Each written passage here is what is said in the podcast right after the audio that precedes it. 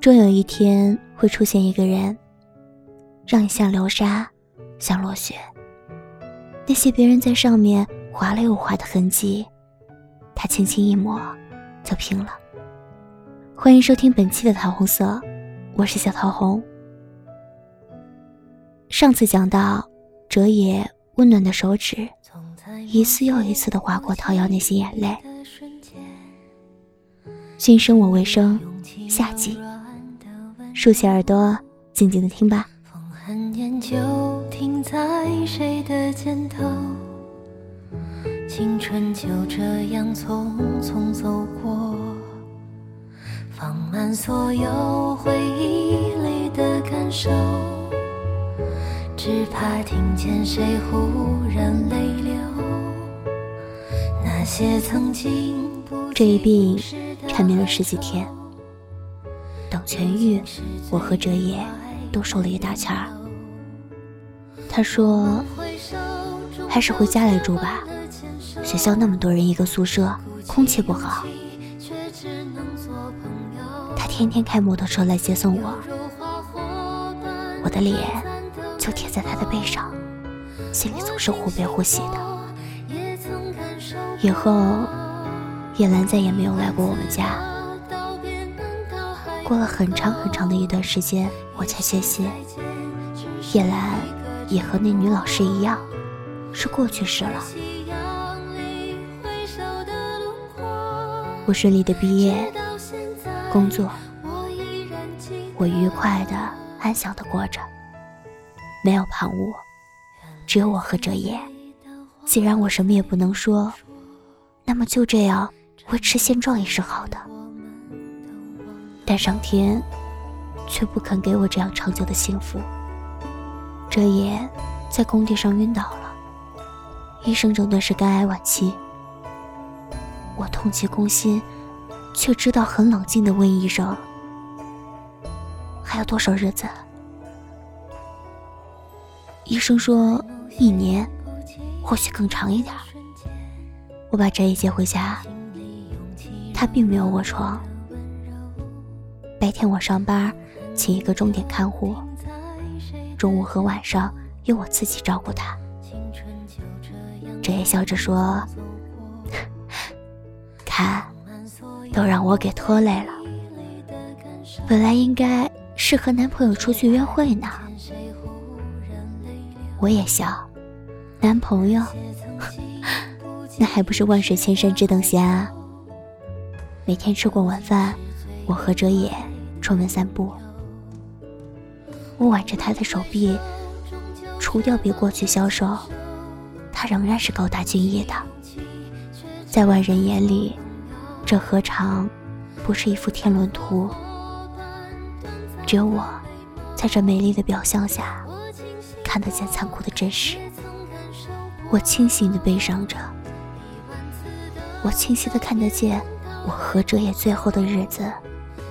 一天天在飞快的消失，这也很平静的照常生活，看书，设计图纸。钟点工说，每天他有一大半时间都是在书房的。我越来越喜欢书房了，我越来越喜欢书房。饭后总是各泡一杯茶，和哲也相对而坐，下盘棋，打一局扑克。然后帮哲野整理他的资料。他规定有一叠东西不准我动。我好奇，终于一日，趁他不在时偷看，那是厚厚的几大本日记。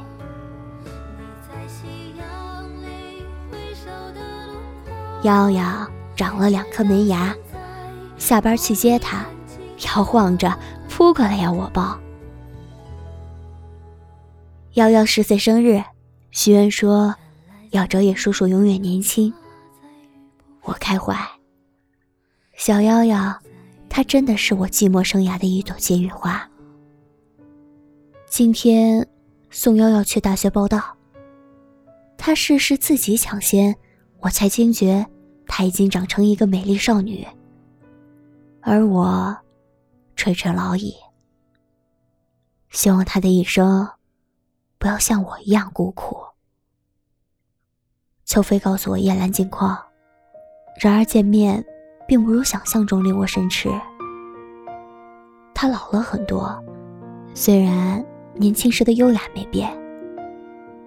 他没有掩饰对我尚有剩余的好感。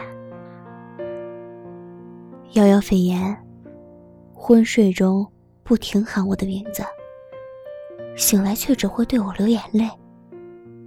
我震惊，没想到。要和叶兰结婚，对他影响这么大。今天送瑶瑶上学回来，觉得背上凉飕飕的，脱下衣服检视，才发现湿了好大一片。唉，这孩子。医生宣布我的生命还剩一年，我无惧，但瑶瑶她是我的一件大事儿。我死后，如何让他健康快乐的生活，是我首要考虑的问题。我捧着日记本子，眼泪簌簌的掉下来。原来他是知道的，原来他是知道的。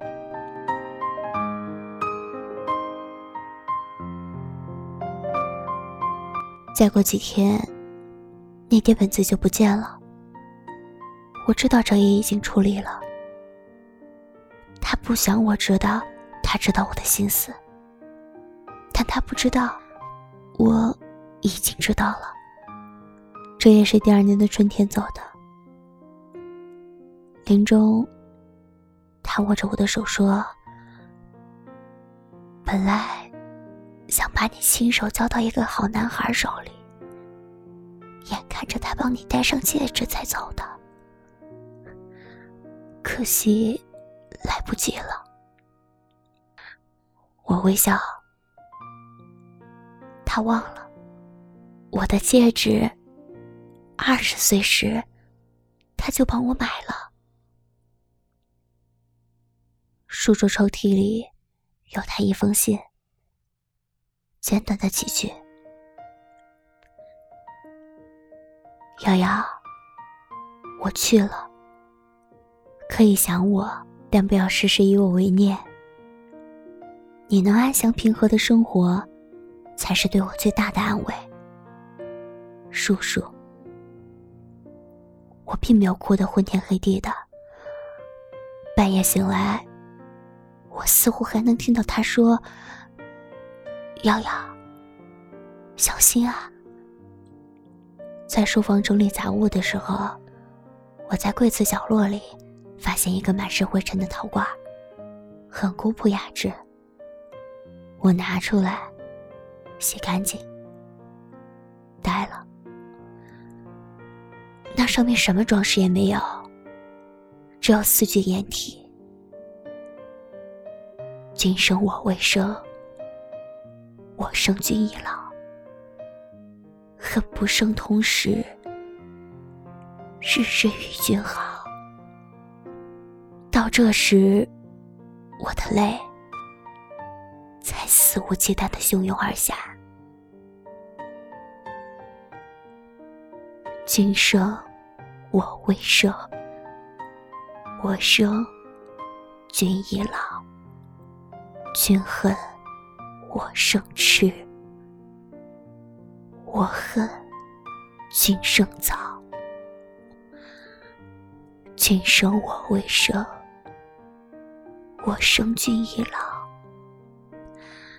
恨不生同时，日日与君好。我生君未生，君生我已老。我离君天涯，君可我海角。我生君未生。君生我已老，花蝶去寻花，夜夜栖芳草。